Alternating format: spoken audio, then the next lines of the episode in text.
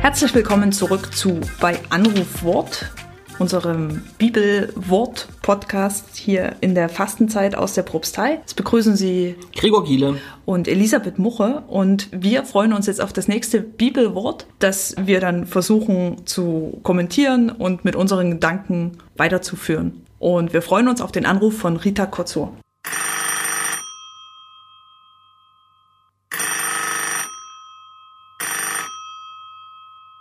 Hallo, hier ist Rita. Die heutige Einsenderin schreibt, vielen Dank für diese gute Idee und die Möglichkeit. Hier sende ich Ihnen meine Lieblingsworte aus der Bibel. Es ist mehr als eins und ich bin gespannt, was Sie dazu denken und fühlen. Ich bitte um Entschuldigung, aber ich kann leider nur eins dieser Worte auswählen, weil sonst der Rahmen des Postcasts gesprengt würde. Ich wähle das erste Buch der Könige, Kapitel 19, die Verse 5 und 12. Vers 5 lautet, Doch ein Engel rührte ihn an und sprach, Steh auf und iss. Und sie schreibt, Gott ist auch ein liebevoller, fürsorgender Psychologe. Wenn man am Ende ist und wirklich Hilfe braucht, ist er da. Ich würde mir auch etwas mehr verständnisvolle Psychologie in der Kirche wünschen. Dann der Vers 12. Nach dem Feuer kam ein sanftes, leises Säuseln. Sie schreibt dazu, es berührt mich sehr, dass man Gott nicht im lauten, mächtigen Brausen begegnet, sondern im leisen, liebevollen Säuseln, wofür man, besonders in unserer lauten Gesellschaft, innehalten und auf das man genau hinhören muss, damit man es nicht überhört. Die Zeit läuft. Das ist ja ganz wunderbar. Wir haben uns gerade kurz angeschaut, dass diese Bibelstelle oder ein Teil davon hier schon mal vorkam in dem Podcast. Wenn Sie wollen, können Sie jetzt hier auf Stopp drücken und ein bisschen zurückscrollen zu der Bibelstelle, als es schon mal um das erste Buch der Könige ging. Da haben wir nämlich erzählt, oder die Bibelstelle setzte genau dabei an, dieses Steh auf, ist, sonst wird der Weg zu weit. Und wir haben da schon, soweit ich mich erinnere, ein bisschen ausgeführt, was, was hat's da eigentlich mit Elia auf sich, der in die Wüste läuft, flieht, ziemlich verzweifelt ist, dann diese Einladung des Engels erhält, weiterzugehen und zum Gottesberg Horeb kommt. An der Stelle haben wir das letzte Mal gestoppt und jetzt geht die Geschichte weiter. Elia steht da am Gottesberg Horeb und wartet auf Gott oder Gott verspricht ihm diese Begegnung mit ihm. Und da gibt's dann verschiedene Formen, ein, ein, ein Sturm. Erdbeben, Feuer. Danke.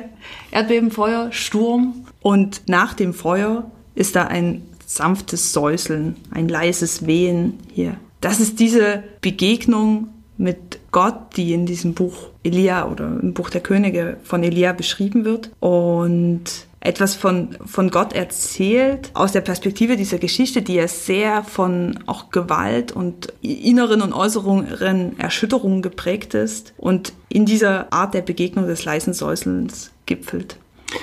Und ich rate Ihnen dringend ab, hier Stopp zu setzen und zurück zu scrollen, weil ich befürchte, Elisabeth, in der Kombination, wie uns hier Bibelverse äh, präsentiert werden, haben wir ganz schön dummes Zeug erzählt. Ich bin persönlich zumindest sehr geflasht. Diese beiden Bibelverse zusammenzubringen. Auf die Idee bin ich noch nie gekommen und dabei liegt sie eigentlich so nah. Komm und iss, steh auf und iss. Gott rüstet uns selber zu, damit wir fähig werden für Gottes Begegnung. Und zwar für die Gottesbegegnung, die nicht im Lauten und im Knall und im Auffälligen stattfindet, sondern im Wohltun, aber eben sehr leisen Säuseln.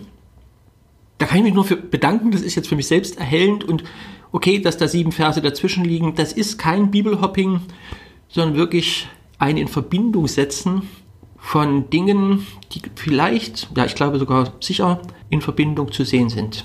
Schöner Gedanke, Gott stattet mich aus, er fordert mich sogar dazu auf und macht mich selbst erst fähig, ihn in kleinen und leisen, aber wohltuenden zu entdecken. Vielen Dank an die Zuhörerin. Was mich an der Stelle einmal auch sehr beeindruckt hat, ist, dass das, was da passiert, also Sturm, Erdbeben, Feuer, ja nicht die, die Umgebung, in der sich Elia da befindet, meiner Sicht nicht unversehrt lässt, sondern tatsächlich Wirkung zeigt. Und zwar die Steinwüste, der Berg wird da erschüttert. da, da brennt etwas, da verbrennt vielleicht auch etwas. Und Elia als, als Mensch bleibt darin bestehen. Er versteckt sich da in einer, in einer Höhle und ist auch da, also ist auch quasi nach diesen verschiedenen Formen der, der Zerstörung und der Erschütterung, bleibt der, kannst du sagen, mit den Gedanken gestärkt, bleibt der sozusagen von innen erhalten für diese Gottesbegegnung im Kleinen, nach dieser ganzen Erschütterung und Zerstörung oder auch Zumutung. Und noch einen Gedanken möchte ich daneben legen, ergänzend ähm, zu dieser Situation mit Erdbeben und Feuer und sonstigen. Elia ist in einer Höhle und als er die Gottesgegenwart wahrnimmt, tritt er aus der Höhle heraus ins Licht. Das ist natürlich in diesen Tagen ein klassisches österreichisches Bild. Jesu Leichnam wird in ein Höhlengrab gelegt und am Ende ist das Grab offen und Christus ins Licht auferstanden. Ähm, ist ja auch ein ganz altes, aus der antiken Philosophie stammendes Bild des Menschen, der in der Höhle gefangen ist und erst in die Klarheit des Lichtes geführt werden muss. Da lohnt es sich mal zu überlegen, ja, wo befinde ich mich in einer Höhle? Die ist zwar dunkel, aber bietet eben Sicherheit, Geborgenheit, ist vertraut. Und wo spüre ich in diesen Tagen, Aufgabe der österreichischen Bußzeit, der Besinnung, dass ich von Gott herausgelockt werde in, ins Licht, in ein Meer an Leben. Die Dunkelheit hinter mir zu lassen, vielleicht auch manche Sicherheit, die mir das gegeben hat. Also kurzum, raus aus der Höhle, ruft Gott uns. War das schon die Hausaufgabe? Ja, das ist schon eine schöne Hausaufgabe. Das ist eine Hausaufgabe. Wo hören Sie den Ruf? Komm heraus, komm ans Licht. Und zwar nicht zu dem großen Knall, sondern zu dem weißen Säuseln.